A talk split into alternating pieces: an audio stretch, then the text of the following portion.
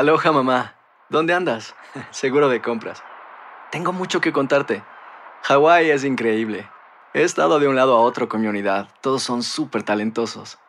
Ya reparamos otro helicóptero Blackhawk y oficialmente formamos nuestro equipo de fútbol. Para la próxima te cuento cómo voy con el surf y me cuentas qué te pareció el podcast que te compartí. ¿Ok? Te quiero mucho. Be All You Can Be, visitando goarmy.com diagonal español. Hacer tequila, Don Julio, es como escribir una carta de amor a México. Beber tequila, Don Julio, es como declarar ese amor al mundo entero. Don Julio es el tequila de lujo original, hecho con la misma pasión que recorre las raíces de nuestro país. Porque si no es por amor, ¿para qué? Consume responsablemente. Don Julio Tequila, 40% alcohol por volumen, 2020. Importado por Diageo Americas, New York, New York. When you buy a new house, you might say, Shut the front door! Winning! No, seriously. Shut the front door. We own this house now. but you actually need to say, Like a good neighbor, State Farm is there. That's right. The local State Farm agent is there to help you choose the coverage you need. Welcome to my crib. no one says that anymore, but I don't care. So just remember, like a good neighbor, State Farm is there. State Farm, Bloomington, Illinois. Boost Mobile tiene una gran oferta para que aproveches tu reembolso de impuestos al máximo y te mantengas conectado. Al cambiarte a Boost, recibe un 50% de descuento en tu primer mes de datos ilimitados. O, con un plan ilimitado de 40 dólares, llévate un Samsung Galaxy A15 5G por $39.99. Obtén los mejores teléfonos en las redes 5G más grandes del país. Con Boost Mobile, cambiarse es fácil. Solo visita boostmobile.com. Boost Mobile, sin miedo al éxito. Para clientes nuevos y solamente en línea, requiere AroPay. 50% de descuento en el primer mes requiere un plan de 25 dólares al mes. Aplican otras restricciones. Visita boostmobile.com para detalles. El siguiente podcast es una presentación exclusiva de Euforia On Demand. Queridos amigos, ¿cómo están? Me da mucho gusto saludarlos. Bienvenidos eh, una vez más a Epicentro. Gracias por acompañarnos en este podcast. Les agradecemos que lo escuchen, lo descarguen, nos regalen calificaciones generosas. Todo eso lo agradecemos profundamente. Vaya semana, la semana pasada. La cantidad de temas que tenemos para explorar el día de hoy es ah, pues abrumadora, con toda franqueza. Lo que pasó en Culiacán, Sinaloa, marca un eh, parteaguas, es un punto de inflexión para la lucha contra el crimen organizado en México y para la presidencia de Andrés Manuel López Obrador. Hay muchas lecciones que mm, podríamos abordar el día de hoy en nuestro epicentro. Quizá la primera de ellas es que por primera vez todos pudimos ver el calibre de arsenal con el que cuenta el narcotráfico mexicano.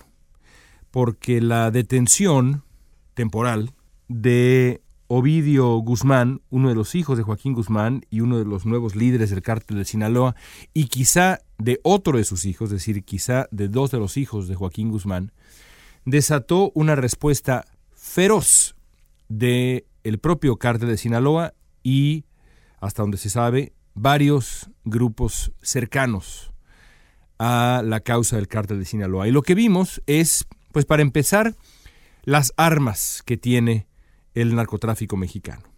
Y esas armas son aterradoras.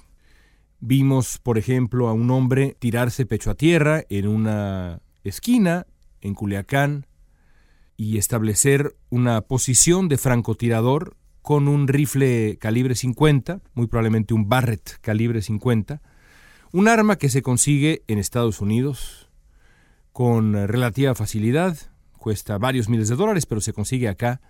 Y como esas armas, como esa, ese rifle de alto calibre, varias más vimos, algunas incluso desfilar montadas sobre aparatos en las cabinas, las cajas de camiones de carga, camionetas pick-up.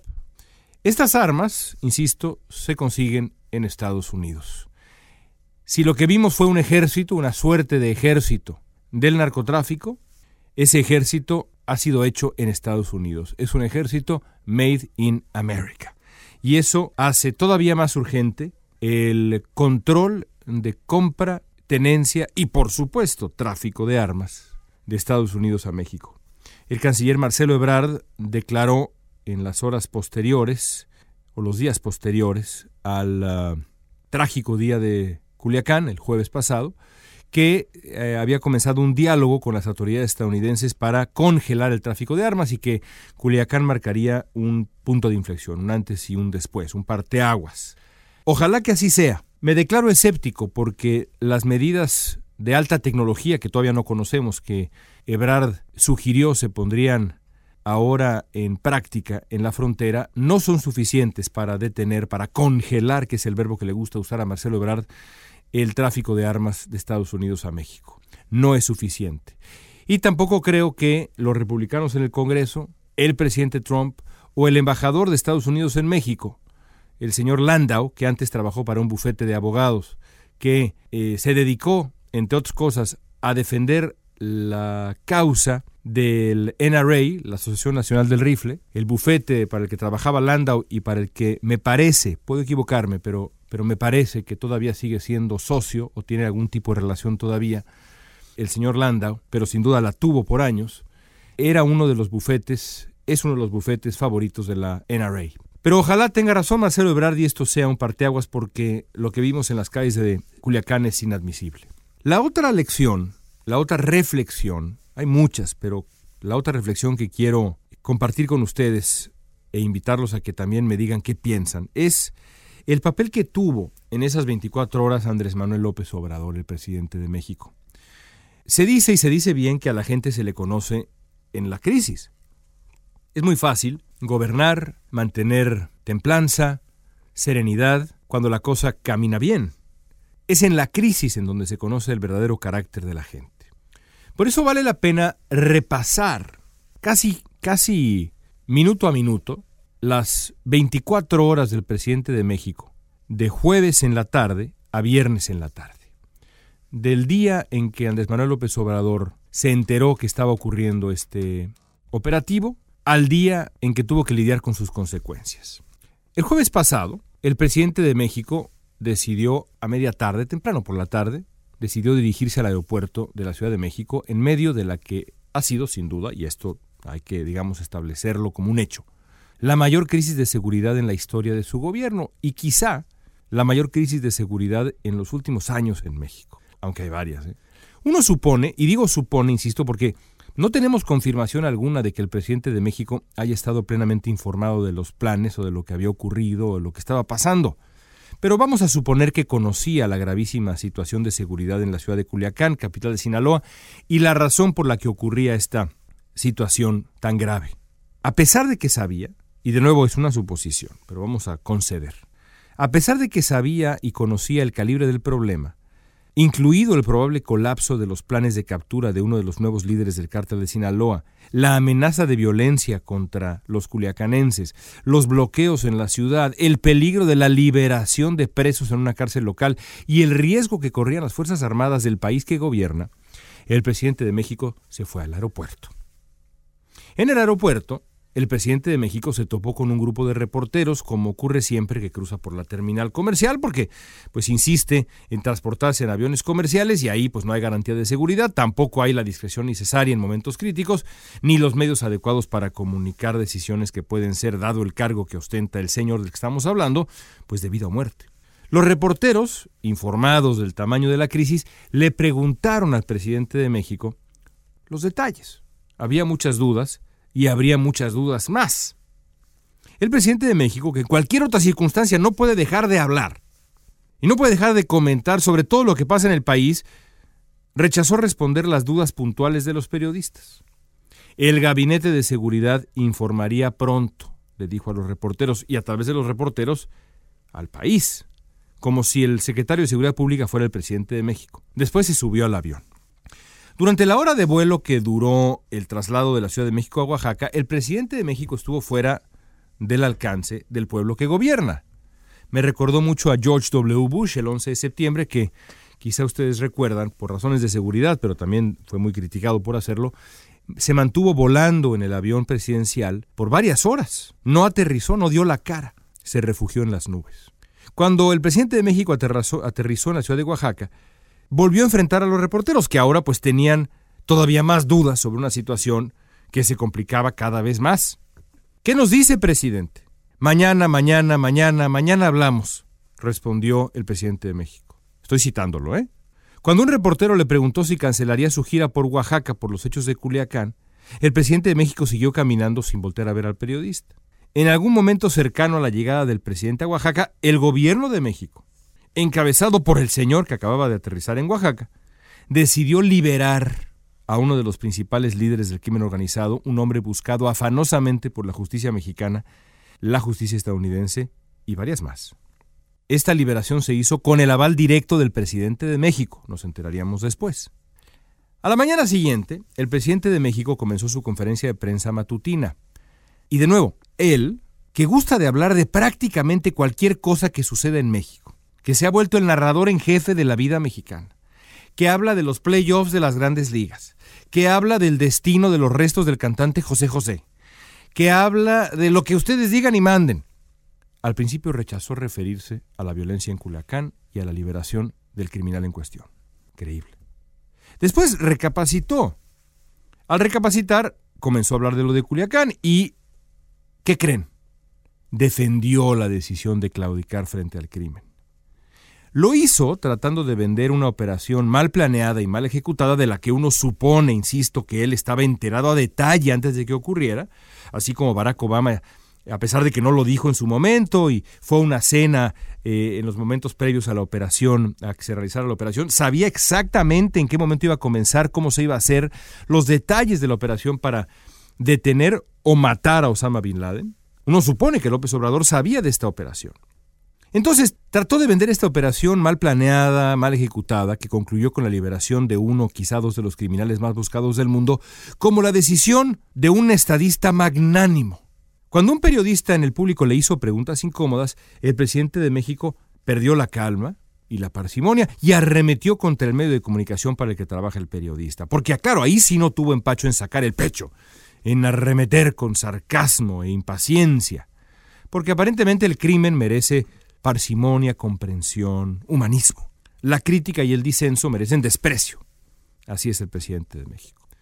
En las horas siguientes, mientras en la ciudad de Culiacán lloraban familias civiles y militares y las calles estaban todavía teñidas de sangre y los vehículos estaban incendiados en los ingresos a la ciudad, y los hoyos de los balazos seguían marcados en las paredes, y los padres seguían tratando de consolar a sus pequeños por el trauma, y los negocios trataban de recuperarse, y las escuelas pensaban si iban a abrir.